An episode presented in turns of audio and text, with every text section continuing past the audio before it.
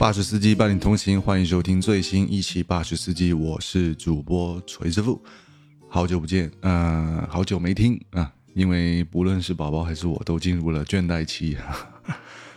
对啊，事实上，在宝宝身上投入的时间也越来越，呃，怎么说呢？越来越碎片化，因为他的觉也越来越散了啊，已经进入了四月龄。嗯，有段时间没有录播客了，都非常不习惯了啊。那么今天主题依然是非常的碎片，非常的闲散。嗯，主要就是跟标题一样。呃，徐康婷现在已经学会了翻身。嗯，他已经进入了四月龄以上，出现了可以做到自主翻身的一个一个动作。包括他除了自主翻身，还有个特别神奇的表现，就是因为我就是一个愿意趴睡的人啊，我就我自己本身是一个。睡眠习惯比较差的，就是我平躺和侧卧都需要。我我我不爱平躺，啊，我侧卧的话，我需要有一只手枕在我的头下面。然后还有就是我比较喜欢趴睡，啊，我觉得趴睡可以给我呃安全感，啊，还有趴睡我呼吸更加舒服。那么，在我女儿身上发现了这个问题，就是她学会自主翻身之后，呃，她也会趴睡。然后他的趴睡，呃，以前是有说说小朋友趴睡，你可能需要去，呃，关注一下他会不会出现呃压住自己的呼吸道无法呼吸的问题啊。我没有关注。然后呢，徐康婷是可以做到左右扭头不会遮遮挡住他的口鼻呼吸，这一点 OK 的。那么小徐现在的话，学会翻身之后，包括爬行啊，我们在爬爬垫上啊购买了一个爬爬垫，因为爬爬垫。的到来，我们把陪伴我和锤太五年的一个大茶几送走了啊，就离开了我们的小窝。现在客厅里面就是一张硕大的爬爬垫，然后跟几张呃是一套的沙发，但是已经出现在七零八落的地方，这样的一个局面。那么徐刚婷现在会。自主翻身，会趴睡，然后现在他哄睡的时候呢，就基本上只让人竖抱，啊，就是就是手肘这样顶着他的屁屁，不不可以再像横着抱在怀抱里这样哦哦哄睡，不行的啊，人家小朋友长大了啊，那么他现在呃自主入睡是我们发现一个特别神奇的地方，就是他有一些情况下是可以做到自主入睡。呃，给他一个安抚奶嘴，丢在小床上面就可以自己睡着啊，这是有可喜可贺的地方。但当然，他比较闹腾的时候，竖抱哄睡还是蛮难的啊。小孩子就是这样嘛，啊，没有说一定谁是百分之一百的天使宝宝，这个很困难，难度非常大，难度非常非常大。然后第二点就是我们发现的，就是徐刚婷现在处于一个。类似于呃长牙期的一个情况，就是首先我们发现他，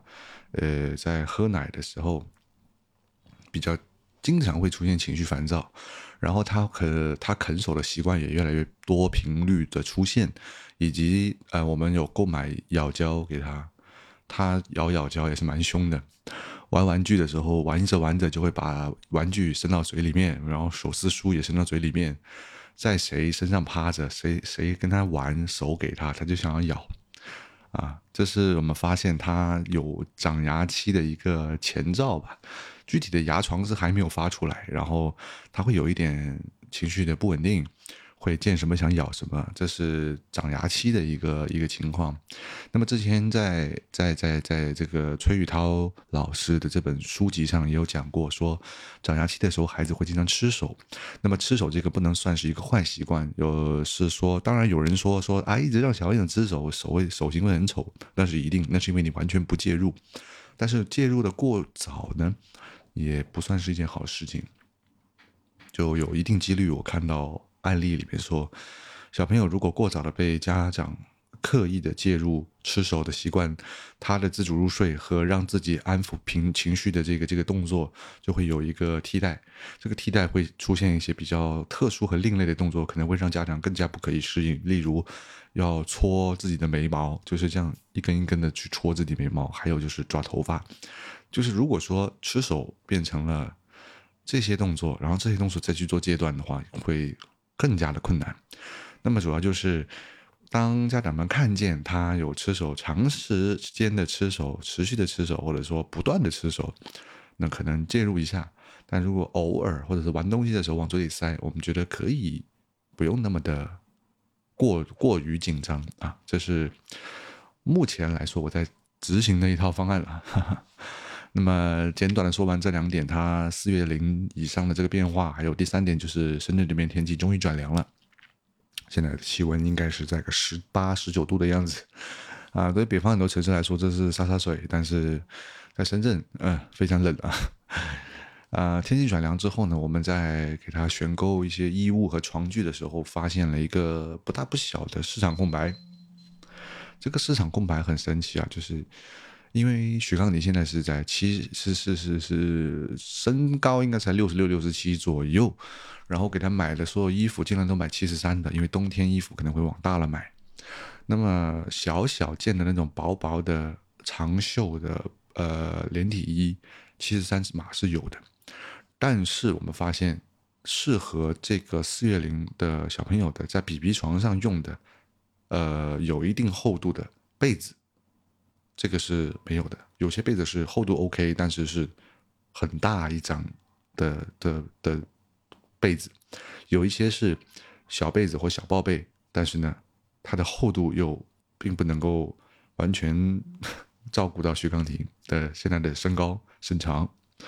啊，这就是他被子的一个呃尴尬的地方。还有就是，一般小朋友在这个年纪已经会开始睡一些睡袋了，但是现在呃睡袋的这个尺寸都要比徐康婷这个年纪要大。大了蛮多，大概这个睡袋的尺寸都是六个月以上的小朋友会用的东西啊。不知道是我们让徐刚婷睡睡袋这个行为，这个这个这个思量的这个这个角度过早了，还是怎么样？就是没有发现适合呃这个天这个气候，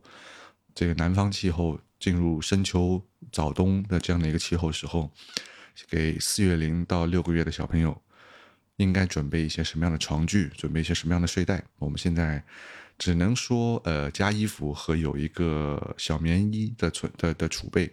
要么是这样，我们是外面一层就是正常厚度的长袖的棉衣，